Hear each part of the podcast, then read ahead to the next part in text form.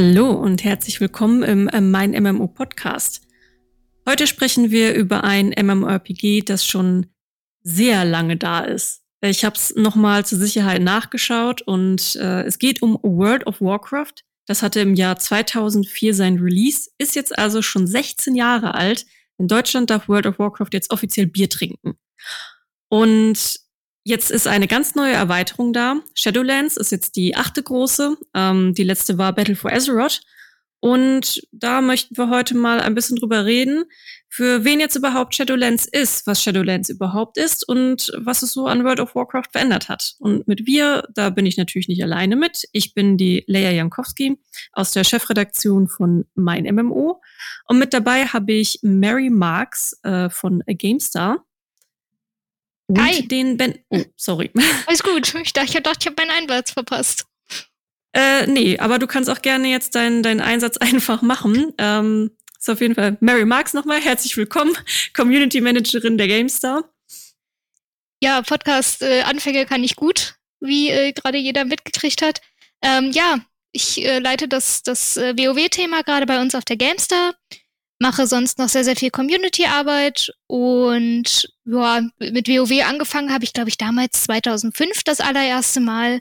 Hab dann bis äh, Wrath of the Lich King gespielt, hab dann wieder ein bisschen aufgehört, weil dann kamen so Dinge wie Abi und Studium dazwischen. Dann habe ich mir tatsächlich für WoW im Studium einen Nebenjob gesucht und habe angefangen zu arbeiten, damit ich mir WoW wieder bezahlen kann. Ja, dann habe ich nochmal aufgehört und bin dann jetzt ähm, im Zuge der GameStar dann nochmal mit Battle for Azeroth äh, in WoW ein drittes Mal sozusagen eingestiegen und seitdem spiele ich wieder aktiv und habe richtig Bock auf Shadowlands. Das klingt auf jeden Fall nach einer sehr langen WoW-Karriere und bei unserem zweiten Gast Benedikt Grothaus sieht das ähnlich aus. Du bist auch schon sehr lange dabei, oder? Hallo, äh, ja, ich bin seit jetzt mittlerweile etwas über 15 Jahren aktiv im Spielen, äh, ohne größere Pausen. Ich glaube, meine längste Pause war zwei Monate.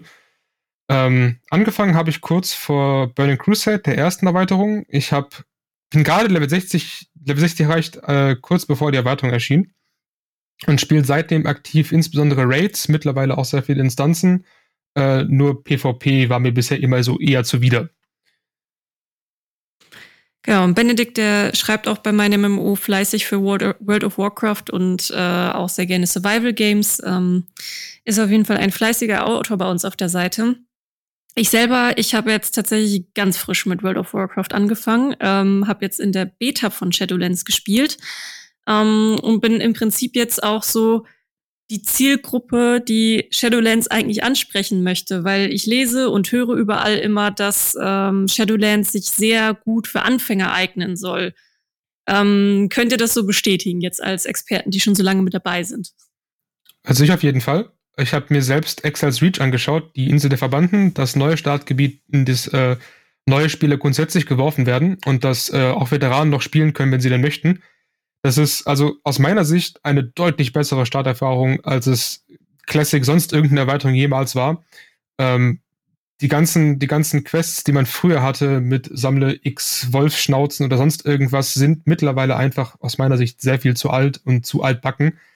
Und was man in der, in dem neuen Start lernt, finde ich wirklich, wirklich gut. Zumal sehr viele von den Mechaniken, selbst Boss-Mechaniken, sehr gut erklärt werden, sehr einfach und eingängig erklärt werden und Anfänger so einfach einen umfassenderen Einblick haben in das, was World of Warcraft eigentlich ist und äh, nicht irgendwie über 120 Stufen hinweg lernen müssen, dass das Spiel aus mehr besteht als äh, Wolfslebern sammeln und irgendwelche Köpfe abliefern, die nicht droppen. Äh, deswegen finde ich, Shadowlands ist mit dem neuen Level-System auch mit der Möglichkeit, sich eine, eine Erweiterung auszusuchen, der man von, von 0 bis zum bis Shadowlands levelt, wirklich, wirklich gut. Ich denke auch. Also für Einsteiger ist es ein fantastischer Zeitpunkt. Ähm, es ist aber eher so ein bisschen easy to learn, hard to master. Also man darf nicht vergessen, WoW ist immer noch ein 16 Jahre altes Spiel und es gibt Leute, die spielen das auch schon 16 Jahre lang. Das ist auch gar kein kleiner Teil.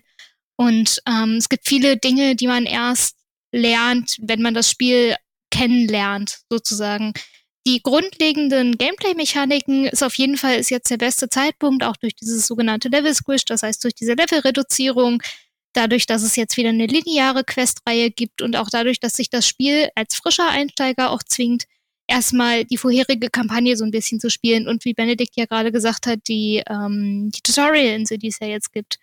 Aber ich glaube, also es kommt halt drauf an, wie man Anfänger definiert.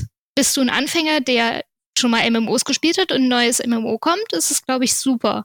Wenn du jemand bist, der komplett neu mit MMOs anfängt, ist die Hürde dann doch etwas höher. Ja, das hat man aber generell bei MMOs eigentlich. Ähm, da gibt's ja auch unterschiedliche MMOs, die dann wirklich einsteigerfreundlich sind, um überhaupt das MMO an sich zu lernen. Und wenn ich halt von WoW-Anfänger bei mir rede, dann ist das schon so, dass ich zumindest bei MMOs Erfahrung habe. Ich habe hier und da in unterschiedliche gespielt.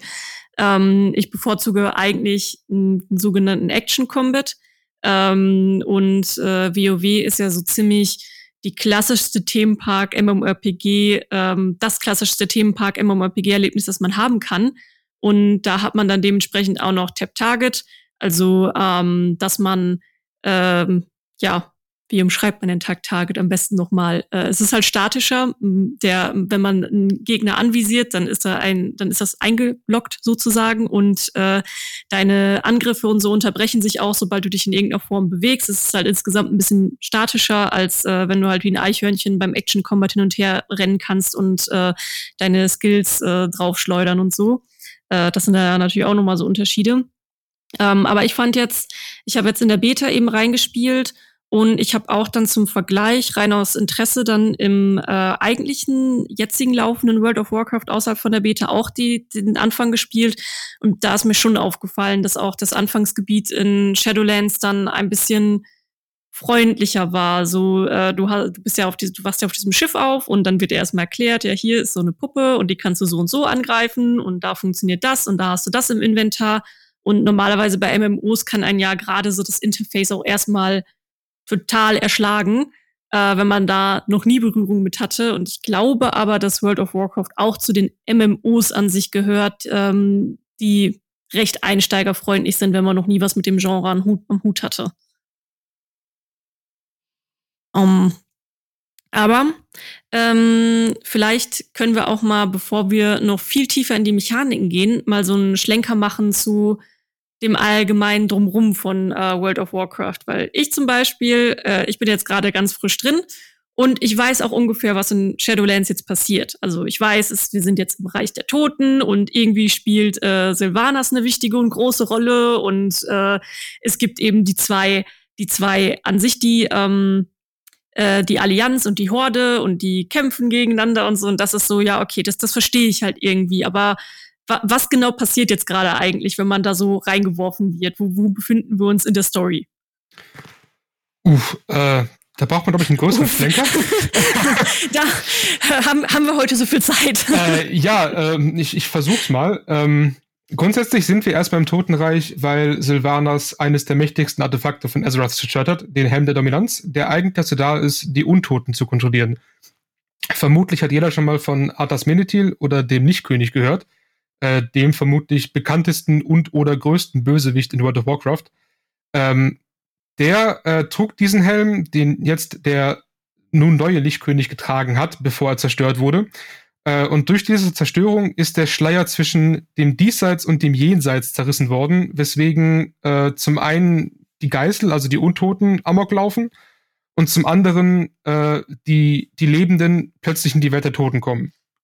Nun haben wir festgestellt, dass ähm, Sylvanas, für alle, die sie nicht kennen, die ehemalige Chefin der, der befreiten Untoten äh, und ehemalige Anführerin der Horde, äh, hat einen Pakt geschlagen mit dem äh, Kerkermeister, einem der Bösewicht oder dem Bösewicht in Shadowlands, und äh, die gesamte Energie der Toten, der Seelen, die eigentlich in den Schattenlanden aufgeteilt werden sollte, fließt nun dahin, wo sie eigentlich gar nicht sein sollte, dort zum, zum Kerkermeister.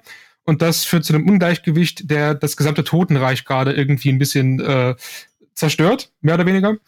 Und dafür sorgt, dass dort eine riesige Panik ausbricht momentan, die wir wieder versuchen irgendwie gerade zu biegen. Genau, man muss sich äh, die Schattenlande ein bisschen so vorstellen, also das Jenseits von Azeroth und von allen anderen Welten dort, das äh, ist auf verschiedenen Ebenen verteilt und je nachdem, was der Tote in seinem Leben gemacht hat, Ähm, war er böse? War er arrogant? Wie hat er gemordet oder so?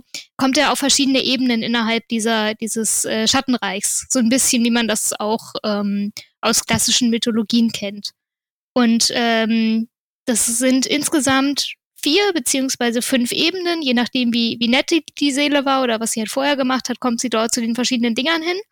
Das Problem ist jetzt aber, seitdem dieser Schleier zerrissen ist, kommen sie eben nicht mehr auf diese Ebenen, wo sie halt ihre Anima äh, auch abgeben, sondern landen alle in dem Schlund, in der untersten Ebene beim Kerkermeister. Und das ist das große Problem, was jetzt zum Beispiel äh, Shadowlands als Welt an sich hat und warum sie unsere Hilfe brauchen.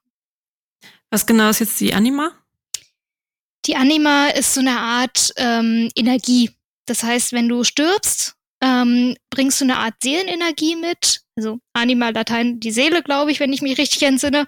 Ähm, und diese Seelenenergie wird dann von den, ähm, von den Fraktionen, die, die halt auf diesen, äh, diesen Inseln leben, sozusagen, so eine Art Seelenwärter, wird die für alle möglichen Dinge benutzt, um ihre Maschinen äh, mit Energie zu versorgen oder um Prozesse am Laufen zu halten, halt dieses Gleichgewicht zu wahren. Okay, und was ist jetzt dann genau in dieser Geschichte, man kennt das ja normalerweise von sehr vielen Spielen, aber auch MMOs. Jeder Einzelne ist der strahlende Held, der irgendwie alles retten muss und äh, was natürlich in MMOs dann manchmal ein bisschen, ein bisschen äh, seltsam auch sein können, dass wir alle die strahlenden Helden sind, die äh, die ganze Welt wieder retten und immer wieder und erneut. Äh, was ist denn meine Rolle als Spieler dann eigentlich? Das habe ich irgendwie auch noch nicht so ganz durchblickt nach ein paar Wochen Ausflug in der Beta. Als Spieler haben wir im Prinzip äh, zwei Rollen äh, oder zwei, zwei Sachen, die uns auszeichnen dort. Zum einen sind wir Lebende, was für die, für die Wärter der, der Schattenlande völlig unvorstellbar ist, dass dort jemand ist, der nicht tot ist. Äh, wir haben also einen Status inne, von dem sich von dem niemand vorstellen konnte, dass er jemals eintreten kann. Und zum anderen ähm, schaffen wir es aus dem vorhin genannten Schlund wieder raus. Das ist auch etwas, was noch nie vorher vorgekommen ist, weil der Schlund eben als das gilt, wo man Zeug reinschmeißt und dann aus den Augen, aus dem Sinn, da kommt nichts mehr raus. Wir sind die Ersten, die es geschafft haben, dort wieder rauszukommen und sorgen deswegen momentan dafür, dass im, in den ganzen Shadowlands irgendwie ein Umdenken stattfindet, weil plötzlich das völlig Unvorstellbare passiert ist. Wir sind diejenigen, die es geschafft haben, lebend ins Totenreich zu kommen und diejenigen, die es geschafft haben, nicht nur lebend ins Totenreich zu kommen, sondern lebend aus dem Schlund wieder zu entkommen. Und deswegen äh, wollen diese verschiedenen Pakte momentan uns dazu bringen, sich ihnen anzuschließen, beziehungsweise äh, sind dankbar dafür, wenn wir ihnen helfen und fordern uns dazu auf oder wollen, dass wir dabei helfen, das Gleichgewicht wiederherzustellen. Ah ja, das ergibt jetzt, jetzt ergibt einiges, was ich in der Beta getan habe, noch mehr Sinn. Danke für die Erklärung. ähm, wie ist das denn bei euch beiden so ähm, storytechnisch? Ist euch das jetzt bei WoW sehr wichtig oder seid ihr, also ich weiß ja, Benedikt, äh, wir kennen uns ja auch schon ein bisschen natürlich darüber, dass wir auch zusammen arbeiten, dass du halt vor allem auch sehr gerne raidest und äh, ja, so auch viel auf Spielmechaniken achtest. Äh, wie, wie wichtig ist euch jetzt eigentlich die Story in WoW? Hm, ich finde die Story schon sehr cool. Also sie war mir auch schon immer relativ wichtig. Ich bin halt jemand, ich äh, äh, ja, ich spiele sehr langsam, sagen wir so. Ich, ich gucke mir mal die Gegend an, ich mache mal die Quest, ich mache mal jene Quest. Och, naja, wenn du heute nicht äh, raiden kannst, dann morgen. Oder äh, wenn du heute nicht in Dungeon gehst, dann machst du das halt übermorgen. Also ich, ich habe da keinen Druck. Ich muss dazu auch sagen, ich bin ein sehr starker Solospieler. Das heißt, ich lebe, erlebe das so in meinem Tempo und äh, bin zum Beispiel auch super froh darüber, dass es jetzt genau wie damals in Battle for Azeroth viele so diese kleinen Cutscenes gibt und so kleine Einspieler und so. Das bringt unglaublich viel. Ähm, zur Story trägt das unglaublich viel bei, aber auch so zur Atmosphäre. Finde ich super. Also für mich ist die Story, glaube ich, der Grund, warum ich überhaupt seit so, seit so vielen Jahren WoW spiele. Ich habe äh, alle Bücher gelesen, ich habe die Chronicles durch, ähm, lese sehr gerne Fansites und, und äh, Theorien oder, oder wirklich bestätigte Infos zu den Hintergründen. Und die Story ist auch überhaupt der Grund, warum ich angefangen habe mit Raiden da viel der Story überhaupt erst in den Raids erzählt wird. Dort sind eben die Endbosse zu finden, dort sind die Chefs zu finden, äh, dort spielt sich ein Großteil der wirklich treibenden Story ab. Und äh, ich gehöre auch zu der raren Spezies der Leute, die Questtexte lesen. Äh, und habe wirklich Freude dran, wenn etwas gut erzählt ist, weswegen ich auch Battle for Azeroth nicht so schlecht fand wie, wie doch relativ viele, weil die Story, die erzählt wurde, das Storytelling einfach in der Welt wahnsinnig gut war. Äh, möglicherweise äh, einer der wenigen wirklich positiven Punkte am Addon, das mag sein, aber ich fand zumindest dort die Story wirklich gut äh, und hoffe darauf, dass die in Shadowlands ebenfalls sehr gut wird. Ja, mich hat tatsächlich auch die Story dazu gebracht, dass ich überhaupt Interesse jetzt hatte, mal WoW in der Form auszuprobieren. Ähm, also ich bin jetzt noch nicht ganz tief drin und ein paar Sachen verwirren mich tatsächlich auch noch, wenn ich dann, weil ich jetzt eben auch in Shadowlands angefangen habe in dem Gebiet und ich, ich weiß einfach noch nicht alles und komme auch manchmal nicht so richtig hinterher. So, ja, was ist denn jetzt das Anima? Was ist hier denn jetzt dies? Was ist jenes? Und äh, welche Rolle spielt der denn jetzt? Ist aber auch nicht so, so wichtig. Man kriegt das schon ganz gut hin, da dann auch einfach sich so langsam reinzuleben. Und äh, ich verstehe jetzt eigentlich auch, warum unsere andere Autorin, äh, Cortin, an dieser Stelle mal ein Gruß, falls du zuhörst, ähm, die äh, ist ja auch ganz, ganz begeistert von dem Humor, der in dem Spiel steckt. Und das äh, kann ich jetzt sehr gut nachempfinden. Da ist auch einiger sehr tiefschwarzer und liebevoller Humor drin, wo ich auch schon ein paar Mal sehr lachen musste. Aber gut, äh, ganz davon ab. Ähm, ich fand das nämlich mit dem Totenreich und so auch sehr interessant, wie das dann aufgebaut war, so die ersten Trailer und so.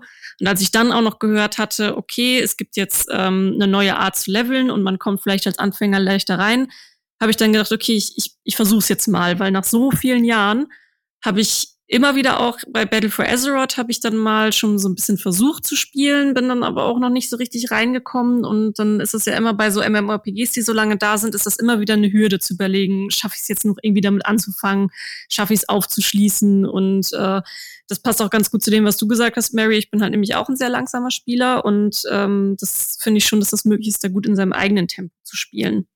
Jetzt hattest du auch noch passend zur Story die Pakte vorhin angesprochen. Und die Pakte, die sind ja so mit einer der größten Neuerungen jetzt in der Erweiterung.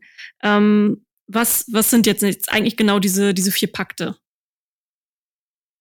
Hm, also wir haben es vorhin schon mal angesprochen, es gibt ja diese verschiedenen Ebenen, wo die Seelen hinkommen, mit diesen Seelenwächtern.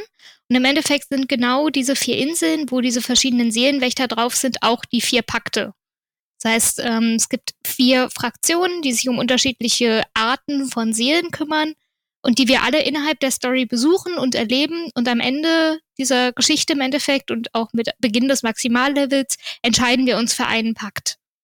Und das können wir machen, entweder, also es kommt halt darauf an, was dir wichtig ist. Entweder du sagst, du möchtest es mit einem Story, äh, von der Story her angehen und sagen, ah, ich weiß nicht, mein, zu meinem Charakter passt, ich weiß nicht, ich spiele zum Beispiel den Nachtelfen-Schurkin bin nicht so ganz der Fan davon, wenn ich mich dann diesen wunderschönen Lichtgestalten, den Kyrianern anschließe, weil das passt irgendwie für mich von diesem Rollenspielgefühl her nicht. Deswegen wird es wahrscheinlich eher entweder die Vampire, die ähm, Ventir werden, oder es werden in Maldraxus die Necrolords werden, weil die einfach cooler sind und dann besser zu dieser, zu, zu meiner Schurkin passen. Du kannst aber auch sagen, du schließt dich einem Pakt an, weil der einen speziellen Bonus für deinen, für deinen Charakter, für deine Klasse hat. Das geht natürlich auch. Und was wichtig ist zu sagen vielleicht noch, ist, dass die äh, Pakte auch eine geschichtliche Relevanz haben, eine ziemlich große sogar. Jeder der Pakte hat seine eigene Aufgabe in Shadowlands. Die Koreaner sind äh, die quasi das Gesetz, die Ordnung. Die achten darauf, dass wirklich alles strikt nach Regel abläuft. Die Ventir sind, naja, so ein bisschen was wie die äh, Foltermeister, die sorgen dafür, dass die Seelen, die, äh, die sehr viel Böses angestellt haben, irgendwie ihre, äh, auf Englisch heißt redeemed, ihre, äh, ihre Sünden büßen. Die äh, Necrolords sind die Armee der Schattenlande und eigentlich dafür da, dass die Schattenlande beschützt werden, dass alle anderen Pakte beschützt werden. Sie stellen die Streitmacht dar. Und die Nachtfee sind diejenigen, die die Natur und vor allem auch die Götter äh, beschützen. Und ihr Gebiet, der, der Ardenwald, ist sogar eigentlich das Jenseits der Götter. Das heißt, wenn ein Naturgott wie Ursok stirbt, kommt er nach dort. Und dort beispielsweise gibt's eigentlich nichts, was nicht de facto irgendwie lebt. Also allein schon ein lebloser Stein wäre dort irgendwas, was für Aufruhr sorgen würde, weil Nightfay das nicht wirklich kennen.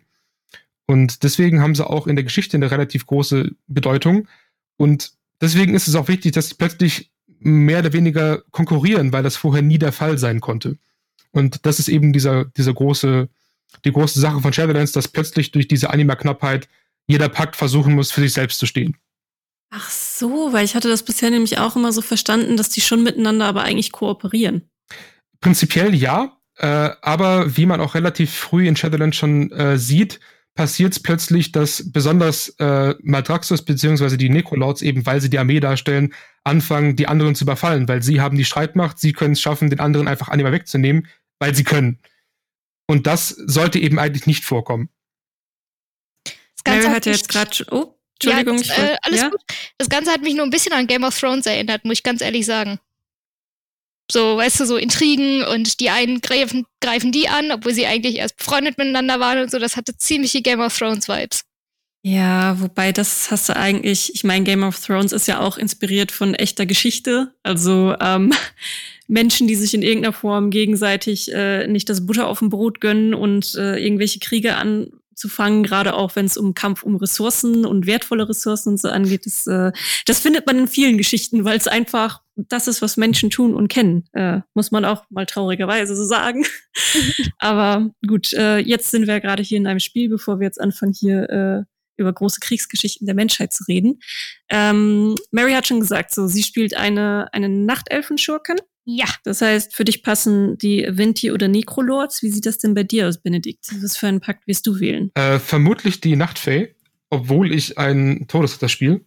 Äh, vor allem deswegen, weil ich jemand bin, der zwar, obwohl die Story mir sehr gut gefällt, doch schon sehr stark darauf achtet, dass die, äh, dass ich einen Gameplay-Vorteil habe und dann doch schon möglichst gut sein möchte. Und als Todesritter ist zumindest aktuell die, die Nachtfähigkeit vermutlich die stärkste. Aber ich werde sowieso mindestens zwei Pakte sehr ausführlich spielen, vermutlich sogar alle vier, weil ich die Geschichte einfach kennenlernen möchte. Äh, aber vermutlich werden die Nachtfee mein Hauptpakt. Spielst du dann mit unterschiedlichen Charakteren? Weil ähm, man schließt sich doch einem Pakt an und ist dann auch mit dem verpacktet, verbündet. Ja, genau. Also ich spiele sowieso schon mindestens zwei Charaktere für mein Raid. Äh, und dann, je nachdem, wie viel Zeit, ich habe nochmal zwei dazu oder halt einfach später irgendwann, wird er wohl noch ein paar Jahre laufen, hoffe ich. Äh, allerdings kann man die Pakte tatsächlich später wechseln. Es soll nur sehr schwer werden und länger dauern, weil eben diese Paktwahl tatsächlich dazu gedacht ist, fest zu sein. Aber es soll, es wurde schon mehrmals bestätigt, dass es möglich sein soll, sie später zu wechseln. Wie genau das funktionieren soll, weiß ich allerdings noch nicht. Aber ich finde das eigentlich auch ganz cool, wenn in einem Spiel so eine konsequente Entscheidung hat. Ich mag das zum Beispiel auch schon in, in Filmen oder Serien oder auch in Spielgeschichten nicht, wenn irgendeine wichtige Person in der Geschichte stirbt oder so und dann durch irgendwelche komischen äh, Schwurbeleien wieder zurück zur Geschichte kommt. Ich mag das halt auch einfach, wenn mal was konsequent, äh, konsequent ist. Und äh, das fand ich dann halt nämlich auch ganz cool, dass man sich dann wirklich so ein bisschen, ähm, ja, wie bei einem Harry Potter Haus auch dann für einen Pakt entscheiden muss. Und ich habe jetzt in der Beta habe ich jetzt die Necrolords gespielt. Also ich habe mal mit einem Level 60 Charakter in der Beta konnte man ja schon die äh, auf 60 sich äh, mal einen machen. Habe ich äh, mal einen Level 60 Charakter mit dem Necrolord zusammen ausgespielt und äh, ich kann dir auch sagen, Mary, falls es du es jetzt noch nicht in der Beta probiert hast, die Necrolords sind schon cool, weil sie sind ziemlich Heavy Metal, also oh richtig yeah. Heavy Metal. Aber wenn ich jetzt langfristig dann nach der Beta noch spiele, werde ich wahrscheinlich sehr wahrscheinlich die Nachtfee dann wählen, weil ich äh, auch mehr da so vom, von Story und Lore gehe und einfach auch gerne ja so Kram mit Kreaturen und so mag. Und äh, langfristig möchte ich wahrscheinlich auch einen Druiden spielen. Mache ich in Dungeons Dragons auch sehr gerne. äh, ich habe es einfach mit irgendwelchen Krittern. Ich finde es ein bisschen schade, weil ähm, die, die Kyrianer werden immer so ein bisschen außen vor gelassen, weil sie halt so das klassische Gute und das Leuchtende sind und so. Und so ja, sie sind ein bisschen lahm. Ähm, aber das Beste an den Koreanern sind, die haben so kleine äh, Provosten, nennen die sich so kleine Anima. Ähm, Kreaturen und das sind einfach kleine Eulen, die sehen ein bisschen aus wie kleine Eulen auf Steroiden und sie sind fantastisch. und ich, ich, weil ich hadere ein bisschen mit mir, weil irgendwann werde ich auch einen zweiten Charakter spielen, ob ich einfach nur zu den Koreanern gehe, wegen dieser kleinen Steroiden-Eule. Die sind so niedlich. Ich habe, warte mal, warte mal, ich, äh, ich gucke gerade bei uns auf der Webseite, hatten wir nämlich eine Umfrage, ähm, welchen Pakt die Leute wählen. Und da schaue ich mal ganz schnell in die Ergebnisse, weil ich meine, dass die Kyrianer da ziemlich weit vorne waren sogar. Die waren auch eine ganze Weile der stärkste Pakt für jeden DPS-Spieler. Äh, mittlerweile nicht mehr. Der Nerf kam kurz vor Release. Äh, sind aber zumindest, ich weiß, dass sie für Krieger ich meine, Paladine und Priester noch immer der stärkste Pakt sind. Also so ganz wenig werden sie auch nicht spielen, denke ich. Ja, ich habe gerade kontrolliert, tatsächlich, äh, sie haben die Nase, bei, zumindest bei uns auf meinem MMO, äh, ein, ein bisschen vorne. Also oh. scheint ein größeres Interesse an den Kyrianern zu sein. Pro Eulen. Oh, ja, wahrscheinlich, es sind bestimmt die Eulen. Das ist alle, da, da sind sich wahrscheinlich alle einig, dass es an den, Eulen, an den Steroidleulen liegen muss. ja. Das heißt, Wie gesagt, äh, wenn ihr sie nicht kennt, schaut sie euch an, sie sind super. Das heißt, wir sehen bald, bald Moonkins mit Eulen rumlaufen. Das wird lustig. Jetzt hatten wir schon so ein paar Mal angekratzt. Äh, die Pakte, die wirken sich ja aber auch noch aufs Gameplay aus. So, es gibt auch noch unterschiedliche Fähigkeiten. Ähm, wie, da hatte ich mich nämlich gefragt, so ich, ich, das interessiert mich eh nicht so sehr. Ich spiele immer das, worauf ich Lust habe. Da bin ich mehr so Flavor-Spieler. Aber ich weiß natürlich, dass es für einige auch für Raids und äh, vielleicht auch PvP, auch wenn es nicht so stark äh, vertreten ist in World of Warcraft, eine wichtige Entscheidung ist. Aber wie viel ähm, wie, wie groß ist da eigentlich der Einfluss von den, von den Skills her? Also kann, kann ich da tatsächlich dann auch fatale Entscheidungen mit meinem Charakter treffen, wenn ich dann den falschen Pakt zu meinem Charakter äh, oder äh, zu meiner Klasse, meine ich, spiele? Prinzipiell eigentlich eher nicht. Also jeder Pakt hat eine Paktfähigkeit, die für jeden Charakter dieses Paktes vorhanden ist. Also eine, die, die jeder Spieler bekommt und eine, die für deine Klasse relevant ist. Das heißt, du bekommst pro Pakt zwei Fähigkeiten. Eine für dich, für dich als Klasse und eine für dich als Paktmitglied. Äh, und diese Fähigkeiten machen zwar tatsächlich einen, einen, relativ großen Teil deiner Fähigkeiten aus oder deine, deine, deine Performance, sind aber overall eher relativ gleich auf. Ich glaube, der Unterschied liegt so zwischen 5 und maximal 10 Prozent, plus minus, je nach Klasse. Ähm, das ist allerdings der mathematische Ansatz. Das heißt, wenn ich nicht damit zurechtkomme, wie diese Fähigkeit funktioniert, werde ich diese 10%, die ich theoretisch im, im Plus haben könnte, nicht erreichen. Deswegen ist es, wird auch von, von relativ vielen, auch von, von Progress-Spielern empfohlen, lieber das zu spielen, was einem Spaß macht und womit man zurechtkommt, als das, was mathematisch irgendwie 2% stärker wäre, weil das im Regelfall nicht funktioniert. Das würde ich sowieso immer jedem empfehlen, aber es gibt eben auch Leute, denen ist das sehr wichtig. Die gucken sich dann irgendwelche DPS-Listen an und äh, irgendwelche Rankings und nehmen dann einfach das, was ganz oben ist, egal ob sie damit spielen können oder nicht. Aber gut, das ist, glaube ich, so eine, eine andere ganz große Diskussion im Gaming. ähm, die Pakte sind ja jetzt nicht die einzige große Neuerung. Das ist ein Ding, ist ja noch Torgast. So ein großer Turm, und äh, da war ich jetzt äh, auch in der Beta einmal drin. Ähm, und äh, möchte aber, bevor ich überhaupt irgendwie was dazu sage, äh, auch mal von euch hören, so äh, ja, vielleicht erstmal überhaupt für, äh, um die Zuhörer abzuholen, äh, was ist denn überhaupt Torgast genau für ein Turm? Äh, Torgast ist äh, geschichtlich der, der Kerkerturm des Kerkermeisters, der im Schlund steht, also im Endgame-Gebiet und ist äh, gameplay-technisch eine quasi endlose Instanz, die sich aus verschiedenen Ebenen und verschiedenen Stufen aufbaut, die immer schwerer werden und in denen verschiedene Gegner und Bosse stehen, die bekämpft werden können. Äh, als Spieler, wenn ich diesen, wenn ich den Turm betrete, kann ich entweder alleine oder mit einer Gruppe rein, was auch erstmalig wirklich so ist, mit Ausnahme der Szenarien von Mr. Pandaria damals, dass man tatsächlich alleine einen Dungeon betreten kann und auch alleine diesen Dungeon abschließen kann. Und äh, in, in, der Reise durch diesen Turm hat man die Möglichkeit, sich sogenannte Anima-Kräfte auszusuchen, die verbessern seine, die eigenen Fähigkeiten und dadurch kann man komplett verrückte Builds bauen, wie in einem Roguelike und äh, wirklich immer stärker werden und einen Charakter so spielen, wie er nirgends anders außer in Torgas möglich wäre. Okay, und ähm, Habt ihr beide jetzt in der Beta auch Torgast gespielt? Äh, ich habe es zum Beispiel noch gar nicht gespielt. Ich habe mich jetzt vorrangig erstmal ähm, auf die Level Experience konzentriert. Ähm, und wie gesagt, ich bin noch nicht reingekommen, aber von dem, was ich gesehen habe, bin ich ein bisschen zwiegespalten. Auf der einen Seite frage ich mich, muss ich da rein? Also muss ich zwangsläufig da rein, um im Spiel halt das zu erreichen, was ich erreichen muss? Also ähm, meinen Pakt weiter äh, vergrößern, beziehungsweise ähm, Ruf und äh, ja, diesen Ruf halt sammeln. Und ähm, auf der anderen Seite freue ich mich sehr, weil, wie gesagt, ich bin auch gerne Singleplayer in einem MMO und habe auch, also es ist einfach endlich mal die Möglichkeit zu sagen, hey, ich, ich gehe da alleine rein und habe keine nervigen vier Leute, die mich anschweigen und manchmal Dinge machen, wo ich mir die Haare raufe und ich kann das halt, ich kann halt mein eigenes Ding machen in meiner eigenen Geschwindigkeit. Das, ich bin da noch sehr zwiegespalten. Äh, ich habe circa die Hälfte meiner Beta-Zeit im Torgas verbracht. Äh, vermutlich sogar ein bisschen mehr. Ähm, und habe es auch sehr häufig gespielt, obwohl ich nicht hätte müssen. Und um die Frage zu beantworten, ja, du musst es tatsächlich spielen, um deine legendären Gegenstände, also du brauchst es, um die legendären Gegenstände herstellen zu können, ein weiteres Feature in Shadowlands, weil du nur dort die, äh, die, entsprechenden, die entsprechenden Materialien bekommst, die du für die Herstellung brauchst.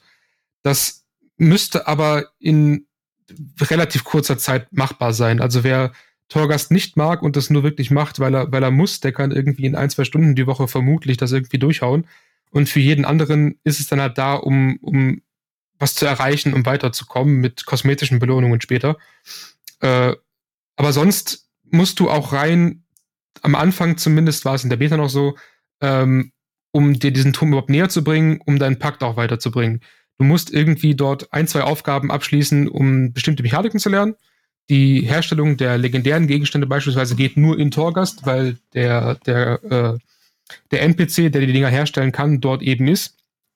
Und er ist eng mit der, mit der Story verbunden und muss zumindest einige Male besucht werden. Äh, gilt aber ab dann nach dieser Pflicht auch nur als weitere Gameplay-Mechanik. Ja, wobei das machen ja tatsächlich sogar sehr viele ähm, Spiele, also zumindest jetzt äh, mit dem Service-Charakter, dass sie dann bei so neuen Mechaniken oder Features dann irgendwo mal was einbauen, wo du es zumindest ein, zwei Mal ausprobieren musst, bevor du dich halt komplett versperrst und äh, dann vielleicht äh, deinen Spaß dran hast. Ich habe mich aber auch tatsächlich gefragt, ähm, als ich mir so ein bisschen die Featureliste auch von dem Turm angeguckt habe, ähm, ob das vielleicht auch so ein Ersatz ist für Leute, die eben im Singleplayer spielen. Wir wissen ja mittlerweile, dass äh, auch von sehr vielen Entwicklern, mit denen wir gesprochen haben, MMORPG-Entwickler, dass das eben auch immer beliebter ist und auch sehr viele Leute gerne machen, ein MMO halt im Singleplayer spielen. Ob das dann so eine, so eine Art Ersatz ist für Leute, die nicht, die nicht raiden können. Glaubt ihr, dass das so der Hintergedanke da, da auch ist? Also als Raid-Ersatz vermutlich eher weniger, weil Raiden dann doch noch einfach was anderes ist. Es ist jetzt nicht härter oder sonst irgendwas, sondern einfach nur eine andere Erfahrung, weil das ja wirklich dazu gedacht ist, mit den größten Gruppen im Spiel was zu unternehmen. Äh, es ist aber vermutlich ein Ersatz für den Dungeon Grind, den man sonst so hat. Man bekommt jetzt zwar nicht unbedingt die Top-Belohnungen wie in Dungeons, zumindest nicht soweit ich weiß, kann sein, dass es sich doch geändert hat. Ähm, aber zumindest was Gameplay angeht, hat man dort wirklich die Möglichkeit, sich so zu entfalten, wie man es sonst im Dungeon könnte, mit verschiedenen Wegen, die man, die man geht, mit verschiedenen Spielweisen und eben die Möglichkeit, seinen eigenen Charakter einfach ein bisschen anders kennenzulernen, als man es bisher getan hat. Mm, ja, ich äh, kann ja vielleicht einmal kurz erzählen, wie es jetzt bei mir war. Ich war jetzt mit einer Gruppe von vier Leuten drin. Wir hatten zwei Damage-Dealer dabei, ein Heiler und einen Tank, also recht klassische Aufstellung. Ähm, und wir haben echt ewig für diese ersten sechs Layers oder was man da auch dann, äh, es gibt ja diese Beta-Quest auch, wo du dann, glaube ich, bis, zu, bis zur sechsten Schicht äh, spielst oder was, acht? Mhm. Sechs müssten es äh, sein. Sechs, genau, sechs. Und wir haben zweieinhalb Stunden dafür gebraucht. Und ich habe irgendwie den Eindruck, wir haben auch ein bisschen was falsch gemacht. Also ich, ich kann mir irgendwie nicht vorstellen, dass das wirklich gedacht ist, dass man so lange da drin rumhängt, ähm, weil ich dann auch den Eindruck hatte, gerade die größeren Gegner, die dann drin waren, waren dann auch mehr so ein bisschen wie, wie Schwämme. Ähm, deswegen weiß ich nicht, ob wir irgendwie was falsch gemacht haben, vielleicht die falschen Anima-Boni oder sowas gewählt, aber. äh. Also es hilft, Waffen anzulegen, um, um Schaden zu machen. Ähm, aber ja, die Anima-Boni sind sicherlich wichtig. Und auch die Mechaniken der Türme selbst. Jede Ebene hat eigene Mechaniken, die dich buffen oder Gegner buffen. Und wenn man, die muss man halt lernen. Und wenn man mit denen nicht richtig umgeht, kann es schon sein, dass man entweder sehr lang braucht oder sehr schnell das Zeitliche segnet. Aber es ist nicht so gemeint, dass man zweieinhalb Stunden für sechs Ebenen braucht, oder? Ich glaube nicht, nein. Ja, wie, wie, wie, wie, schnell, wie schnell bist du sonst normalerweise durch? Äh, ich habe, glaube ich, eine halbe Stunde gebraucht pro Flügel. Ja, ja. Das, äh, als wir dann hinterher darüber gesprochen haben, warum es jetzt so lange gedauert hat, sind wir dann irgendwann zu dem Schluss gekommen, dass wir wohl irgendeinen Fehler gemacht haben. Aber gut, ähm, das ist ja auch das Schöne an Spielen, wenn man solche Sachen dann so langsam rausfindet. Was ich jetzt aber sehr interessant fand, äh, um das nochmal von dir aufzugreifen, Mary, dass du es eben sehr gerne als Singleplayer spielst. Und ähm, das ist ja tatsächlich auch ein relativ großer Streitpunkt bei World of Warcraft. Ähm, jetzt gerade auch, wo Classic gekommen ist, äh, das äh, ist aber übrigens, da kann man auch im, im MMORPG-Bereich, kann man da ganz lange drüber philosophieren, äh, dass, äh, wie wichtig das Gruppenspiel heute überhaupt noch im MMO ist. Ähm, so die allgemeine Entwicklung, ähm, wie, wie seht ihr das? Also ist das, ist, ist, es gibt ja einige Leute, die sagen, es ist, ist schade, dass man World of Warcraft auch im Prinzip mittlerweile als rein Singleplayer spielen kann. Ähm, vielleicht das mal so aus deiner Sicht, Benedikt, wie, weil du ja auch gerne raidest, wie siehst du das? Also, da ich ja ähm, eine, eine relativ klassische Entwicklung mitgemacht habe, von äh, Schüler bis, bis Arbeitender, bin ich mittlerweile ganz froh, dass man insbesondere WoW auch einigermaßen gut Solo spielen kann, weil einfach nicht immer die Zeit da ist, um mit Leuten zu spielen. Äh, das ist ein wichtiger Faktor, der, glaube ich, in, in der aktuellen Gesellschaft auch immer wichtiger wird, dass man einfach die Möglichkeit hat, wenn man dann möchte oder gezwungen ist, etwas Solo machen kann. Und auch die Möglichkeit hat, das, entweder das gleiche oder andere Inhalte als Gruppe abzuschließen. Deswegen sehe ich da nicht wirklich ein Problem. Die Gruppeninhalte sind nicht weniger geworden in der Zeit. Äh, nur das Angebot ist generell breiter gefächert. Deswegen sehe ich nicht unbedingt das Problem, dass WoW jetzt auch solo spielbar ist, sondern eher eine Bereicherung und eine Erweiterung an, an Spielern, mit denen man was machen kann. Gameplay-wise mhm. stimme ich dir zwar zu, ähm, aber was natürlich über die Jahre so ein bisschen dadurch verloren gegangen ist auf der anderen Seite, ist so dieses Community-Gefühl.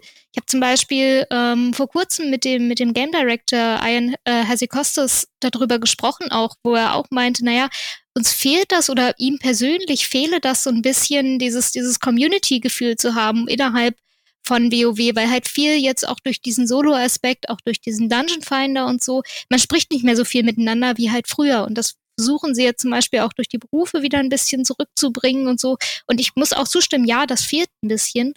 Als reiner Solospieler stört es mich aber persönlich nicht so sehr. Also ich kenne die alten Zeiten, ich misse sie jetzt aber nicht zwangsläufig, was so ein bisschen vielleicht auch mit meinem Beruf zu tun hat, weil ich tagtäglich mit vielen, vielen hundert Menschen zu tun habe und dann immer mal ganz froh bin, wenn ich auch mal meine Ruhe habe. Ja, da muss man natürlich sagen, Mary ist die Community Managerin äh, von der GameStar und da hat man natürlich sehr viel Kontakt auch mit Menschen und muss ständig auch mit Leuten reden. Das kann ich verstehen. Aber spielst du WoW dann tatsächlich als rein Singleplayer? Aktuell schon, ja. Ähm, also mittlerweile gibt es auch eine GameStar Community auf Allianz-Seite. Das habe ich mal versucht, so ein bisschen anzuleiern. Da ist aber auch noch nicht so viel rumgekommen. Aber ja, ich spiele es größtenteils aktuell alleine, einfach weil ich das nach der Arbeit spiele oder teilweise auch kurzzeitig mal während der Arbeit reingucken muss, weil ich was nachschauen muss, Screenshots machen muss oder so weiter.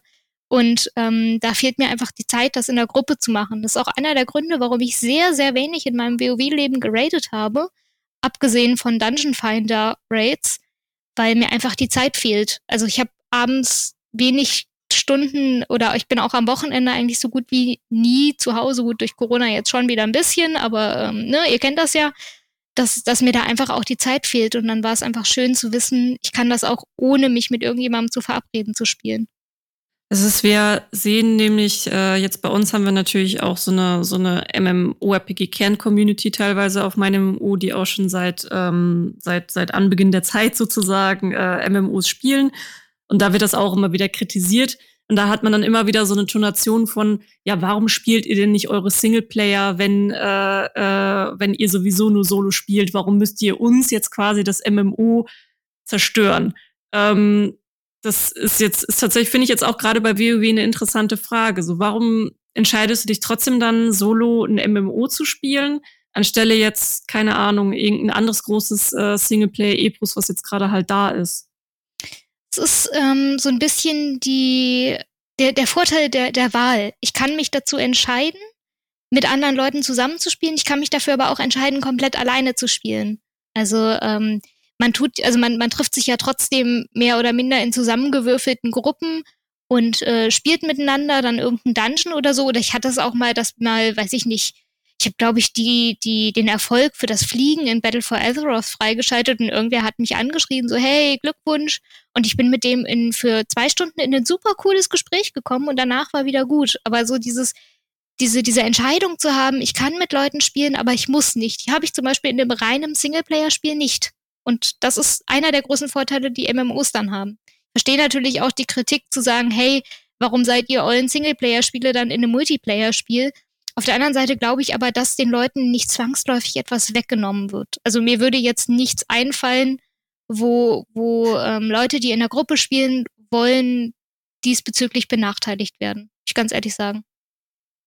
Nö, meinte Benedikt ja gerade auch noch. Ich fand das äh, jetzt gerade auch noch ein sehr interessantes Thema. Ist ja auch sehr aktuell jetzt gerade noch eine News. Ähm, es tut mir jetzt schon leid, falls ich seinen Namen nicht richtig ausspreche, aber ähm, der Chris Kaleki, Deutsch würde man es Kalaiki aussprechen, ähm, ist jetzt ein Mitarbeiter, der 13 Jahre als Game Designer an äh, World of Warcraft gearbeitet hat, also im Prinzip fast von Anbeginn der Zeit. Der ist quasi drei Jahre nach, äh, nach Release mit dazugekommen. Und der hat jetzt gekündigt und hat äh, als Grund genannt, ähm, dass es für ihn einfach nicht mehr der, der Zustand des Spiels von früher ist und das hat er durch Classic gelernt. Und in World of Warcraft Classic, da muss man ja schon immer noch stärker mit der Gruppe zusammenspielen, weil du sonst einfach deine Ziele nicht erreichst. Und ähm, warum ich das Thema jetzt auch ganz gerne mal aufgreifen würde, äh, weil jetzt vielleicht ja auch Leute zuhören, die von genau dieser Ära kommen, vielleicht auch ein Classic gespielt haben und so dieses alte WoW-Gefühl wieder zurückhaben möchten und jetzt überlegen, mit Shadowlands wieder einzusteigen. Und ähm, dieser Mensch sagt zum Beispiel, dass es auf gar keinen Fall jetzt miteinander mehr zu vergleichen und deswegen geht er, was schon echt eine krasse Entscheidung ist, finde ich. Ähm, ja, wie, wie, wie würdet ihr das dann einschätzen für diese, für diese Leute? Können, ist das irgendwie vielleicht auch ein bisschen übertrieben von diesem Designer oder äh, sollte man echt die Finger davon lassen, wenn man so quasi mit Klassik groß geworden ist und das irgendwie wieder haben will? Also ich finde es definitiv übertrieben, zumal die Aussage, dass es früher besser war, nur bedingt stimmt. Das hat auch schon, ich glaube, bei uns sogar immer in den Kommentaren erwähnt, dass es früher wie heute so ist, dass du die richtigen Leute brauchst. Du brauchst nicht nur Leute, sondern die richtigen Leute. Wenn du früher eine toxische Gilde hattest, wirst du genauso wenig Spaß an Classic gehabt haben wie heute an Retail. Und wenn du heute die richtigen Leute hast, wirst du mehr Spaß an Retail haben, als du in Classic alleine haben würdest. Deswegen ist es wirklich wahnsinnig wichtig, Leute zu haben, mit denen Spielen Spaß macht und nicht einfach nur Leute zu haben. Diese, diese Aussage, dass, äh, dass früher der Zusammenhalt größer war, unter Umständen, weil man sich wirklich schneller den Ruf hat zerstören können. Früher waren aber auch einfach deutlich weniger Spieler.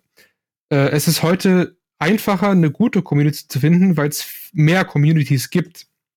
Der Zusammenhalt zwischen den Communities mag zwar etwas, etwas kleiner geworden sein, aber der Zusammenhalt in den Communities selbst ist noch circa genauso groß. Also selbst wenn ich jemand bin, der, äh, der wirklich irgendwie diesen, diesen Familienmodus haben möchte, diesen, diesen großen Gildenmodus, es gibt noch genug große Gilden, in denen das der Fall ist. Und es gibt noch genug auch familiärere Gilden, in denen man gut zusammenspielen kann. Man muss sich eben nur eine suchen, die auch tatsächlich das ist, was man möchte.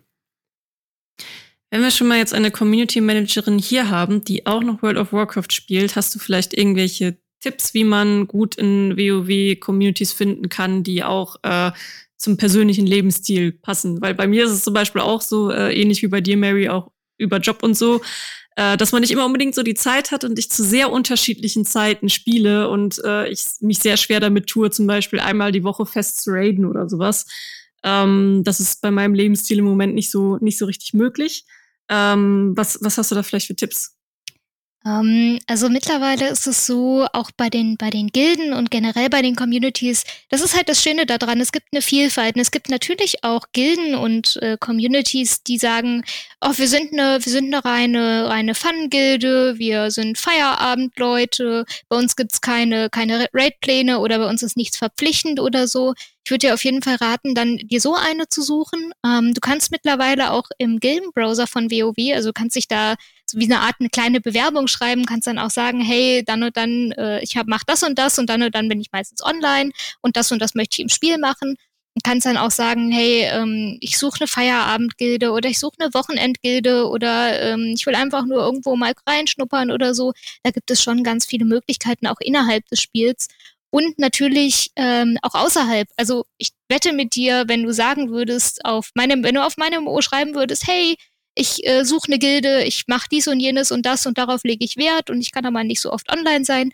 Es wird hundertprozentig jemand kommen, äh, der sagt, hey, komm doch zu uns. Also ich glaube, innerhalb wie außerhalb des Spiels kannst du da sehr schnell Leute finden, wenn du sie aktiv suchst. Wenn du natürlich darauf hoffst, irgendwann lädt dich mal einer ein und der Schuh passt, ist es schwieriger. Muss man schon ein bisschen proaktiv dann werden. Genau, also das kannst du, wie gesagt, das kannst du wahrscheinlich auf meiner MU machen, das kannst du auch bei der GameStar machen. Ich meine, wir haben ein eigenes WoW-Forum, wo ich das einfach mal gemacht habe und habe gefragt, hier Leute, äh, wie sieht's aus? Ich habe keine Gilde, ich würde aber zum Start von Shadowlands gerne mir mal den Raid angucken, nimmt mich irgendwer mit.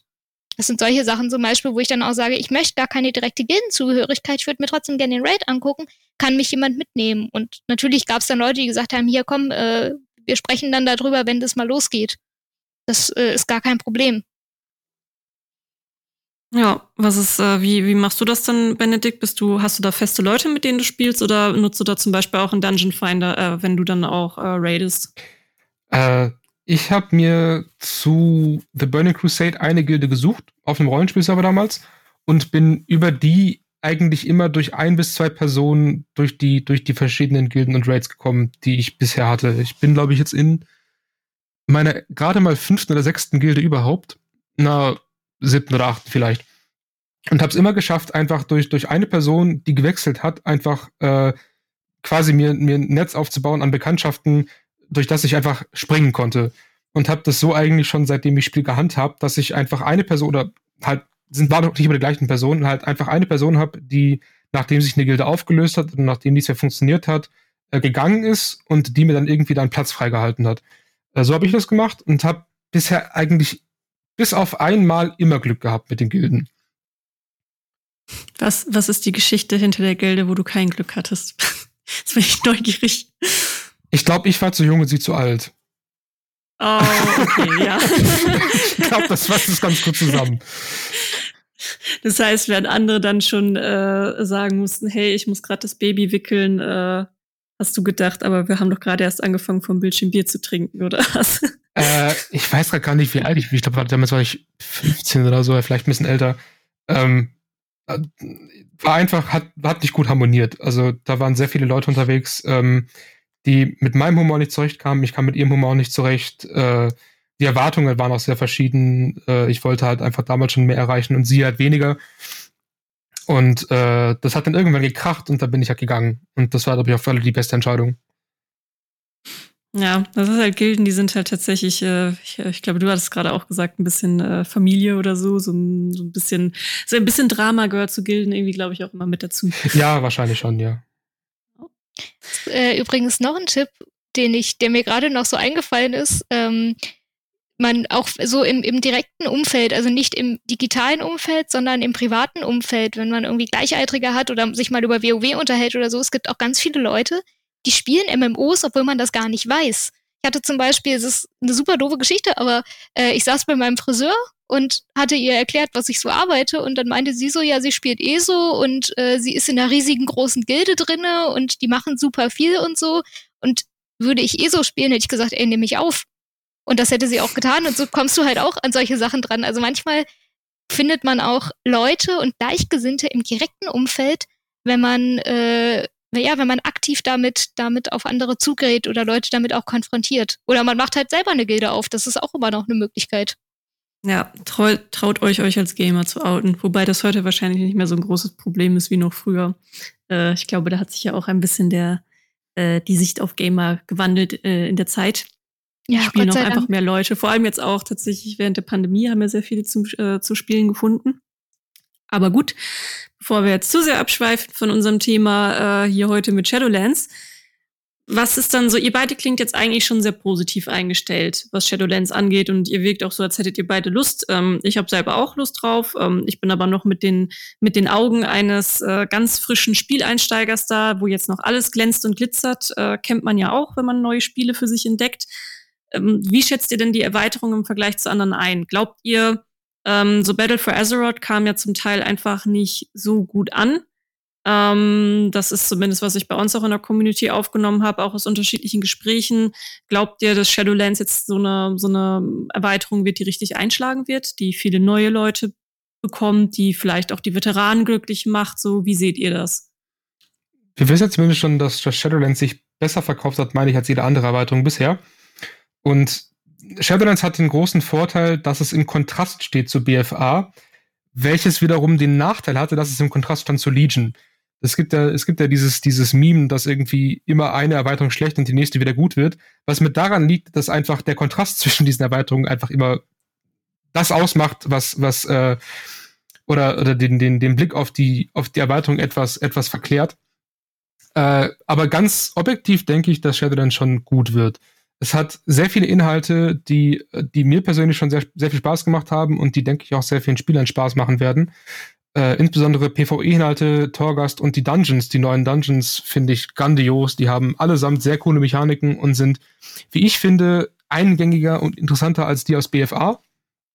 Und zumindest aus Veteranensicht denke ich, dass viele Leute äh, zurückkommen sollten und sich zumindest mal angucken sollten, äh, weil Shadowlands dann doch schon sehr viel richtig macht und ich denke auch einige Sachen besser als BFA, wobei sich das dann meist erst so beim ersten großen Patch tatsächlich festigt. Ich glaube, dass ähm, vor allen Dingen für Neueinsteiger dank des äh, Level Squish, was in meiner, also in meinen Augen die beste Entscheidung seit langem für WoW war, diese olle Levelgrenze endlich wieder ein bisschen zu verkleinern und alles ein bisschen wieder einzudampfen. Ich glaube, dass es für Neueinsteiger aktuell der beste Zeitpunkt ist, um mit WoW anzufangen. Ähm, und ich glaube, dass auch viele Gelegenheitsspieler wirklich Spaß dran haben werden ich frage mich aber, wie lange dieser Spaß anhalten wird, weil vor allen Dingen ähm, durch dieses Time-Gating, was wir ja haben, also du kannst nur, ich glaube, etwa zwei Rufstufen pro Woche freischalten und ähm, der Dungeon, also der, der erste Raid kommt ja auch erst am 10. Dezember und so weiter. Ich glaube, dass Hardcore-Spieler da sehr schnell frustriert sein können. Ich bin mir aber noch nicht sicher und die größte Frage, die sich für mich stellt, ist die, ob ähm, Shadowlands genauso grindy wird wie Battle for Azeroth das ist, bisher ist das, ich, ich guck da so mit zusammengekniffenen Augen drauf und kann mich noch nicht entscheiden, in welche Richtung das Ganze gehen wird. Ich habe auch, wie gesagt, mit dem Game Director mal drüber gesprochen. Der äh, meinte zwar, es wird besser und sie versuchen da irgendwie diese Balance zwischen Gelegenheitsspieler und Hardcore-Spieler zu, zu schaffen. Ich bin mir aber noch nicht sicher, ob diese Rechnung aufgeht. Ja, und das hat man eigentlich in so ziemlich jedem MMO, der schon so lange da ist, dass es dann irgendwann sehr schwer wird, diese Balance zu wahren zwischen Veteranen und neuen Spielern. Da muss man aber natürlich auch immer sagen, dass gerade die Veteranen, gut, ich meine, ein WoW ist jetzt natürlich ein Abo-MMO, ähm, vielleicht auch für die Zuhörer einmal kurz erklärt, die äh, noch gar nicht in Berührung mit äh, WoW gekommen sind und jetzt vielleicht drüber nachdenken. Das ist halt an ein monatliches Abo geknüpft, was heute ein relativ seltenes System auch noch bei MMOs ist. Gibt gar nicht mehr so viele ähm, äh, Abo-Spiele. Äh, das heißt, da, gibt, da kommen schon gewisse ein gewisser Grundrausch an, an Geld kommt natürlich rein, aber für ein Spiel an sich, auch für MMOs an sich, sind natürlich, ist Frischblut immer, was das Finanzielle angeht, immer besonders attraktiv auch, ähm, weil die dann natürlich auch schon mal eher geneigt sind, auch noch mal im Ingame-Shop äh, ein bisschen mehr was auszugeben und äh, ja, einfach noch, noch ganz neu dabei sind äh, und auch noch nicht so viel haben, was dann ein Unterschied zu Veteranenspielern ist. Deswegen ähm, versucht man natürlich auch immer so viele neue Leute oder Rückkehrer wie möglich reinzuholen. Äh, weshalb ich es auch, auch klug finde, diesen Level-Squish zu machen, weil für mich, ich bin ja gerade wirklich in dieser Situation. Und als ich dann gelesen habe, so, oh, jetzt ist das Maximal-Level 60, das ist ja die Hälfte von 120. Hm, das kann ich ja auch erreichen. So, das, das 120 klingt halt schon einfach extrem. So. Hm. Zumal dadurch Level auch einfach wieder mehr Bedeutung haben. Das hat vor allem Veteranen lange Zeit sehr gestört, dass man, wann war das? Ich glaube, zwischen Legion und jetzt Shadowlands einfach nichts passiert ist. Du hast keine neuen Skills bekommen, keine Talente, überhaupt gar nichts. Du hast gelevelt für nichts, du hast keine Belohnung bekommen, du wurdest nicht besser. Und das macht halt eben diese Level Squish jetzt anders, dass du tatsächlich bis Level 60 irgendwie noch Skills bekommen kannst oder neue Fähigkeiten, verbesserte Fähigkeiten. Und das hat einfach gefehlt. Man hat ewig lang keine Talente verteilen können. Der Charakter hat sich ewig lang nicht entwickelt. Und für Veteranen war das langweilig und für Neulinge war es eine Herausforderung, überhaupt so weit zu kommen. Äh, zwar sind die Level relativ äh, am Anfang noch stark gepurzelt, dass man also wirklich irgendwie innerhalb von einer Stunde irgendwie zehn Level machen konnte. Aber spaßig war das halt nicht. Das war eher anstrengend. Ich okay. glaube auch ein großer Vorteil ist halt für die Wiedereinsteiger. Das heißt, Leute, weißt du, wie ich, die mal zwischendurch irgendwann aufgehört haben und die es dann doch wieder packt, ähm, durch dieses Level Squish und wir hatten es, glaube ich, am Anfang schon mal angesprochen, durch ihr, hier Chromies Zeitwanderungskampagne, lassen sich halt auch einzelne ähm, Erweiterungen nachholen. Und das ist halt auch für, für Wiedereinsteiger super. Ob sie dann mit Shadowlands glücklich werden, steht auf einem anderen Blatt, aber so diese Mechanik von, ich kann alten Content problemlos nachholen und so nachholen, wie ich das will, funktioniert klasse. Ja, das sehe ich tatsächlich eh nicht, weil ähm, ich mag es auch immer, wenn ich einfach in meinem Tempo vorangehen kann und so wie ich äh, lustig bin. Äh, um das Ganze jetzt hier heute abzuschließen. Ähm, wenn man jetzt, egal ob man jetzt Rückkehrer ist oder Anfänger, wenn ich jetzt mit Shadowlands starten möchte, habt ihr da vielleicht noch äh, Tipps auf dem Weg, was da, was da einfach ein guter Anfang ist überhaupt? Ihr könnt keine Fehler machen. Das ist, glaube ich, der größte das, Tipp, den ich geben kann. Das ist super.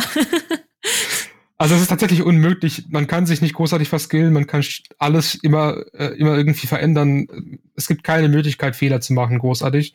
Ähm, wenn ihr sterbt, lernt draus. Das ist dann das, das was, was am nächsten an eine Fehler rankommt, aber sonst spielt einfach. Jetzt kommt wieder der kleine Community Manager in mir durch, der sagt, äh, lest meine Mabu und GameStar, weil dort werdet ihr ganz fantastisch darüber informiert werden. Oder werdet jetzt schon darüber informiert und könnt alles nachlesen, äh, wie, euer, wie sich euer Herz begehrt. Und äh, bestellt unser gemeinsames Sonderheft vor, weil dort kriegt ihr alles sogar noch in Buchform. Dann könnt ihr sogar euch auch, euch auch auf dem Klo über WoW informieren, was äh, ebenfalls eine fantastische äh, Lösung ist. Ähm, darüber hinaus würde ich sagen, ähm, habt keine Angst davor, Leute zu fragen. Es gibt mittlerweile auch dieses ähm, Guidance-Programm, wo sich Veteranenspieler anmelden können und ähm, ja, anderen Leuten halt helfen. Es gibt zum Beispiel mittlerweile auch eine Community namens WoW University, die genau aus solchen Leuten besteht und lustige Guides schreibt. Und äh, ja, fragt einfach. Wenn ihr, wenn ihr was wissen wollt, fragt es oder googelt es ähm, und scheut euch nicht davor, ja, Fehler zu machen, wie Benedikt schon sagt. Ja, das ist auch, äh, wenn ihr euch gerne bei uns informieren wollt, also Games in meinem MMO, freuen wir uns natürlich. Wenn ihr Fragen habt, dann werden euch auch sicher Leute in den Kommentaren helfen. Äh, das äh, kann ich euch garantieren. Ähm, da werdet ihr auch auf meinem MMO findet ihr Benedikt, der schreibt sehr, viel. Der ist da auch über WoW jetzt gerade natürlich. Äh, der ist aber ein bisschen Social Media los, deswegen werdet ihr den halt so sonst nicht finden.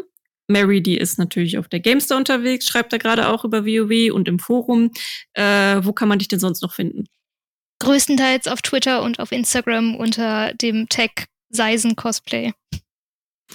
Das gleiche gilt für mich auch. Ich bin auch auf Twitter und Instagram unterwegs. Auf Instagram ein bisschen mehr als auf Twitter. Äh, da findet ihr mich einfach unter Leia Jankowski. Den äh, Namen gibt's auch nicht ganz oft in Deutschland. Kann man recht einfach googeln.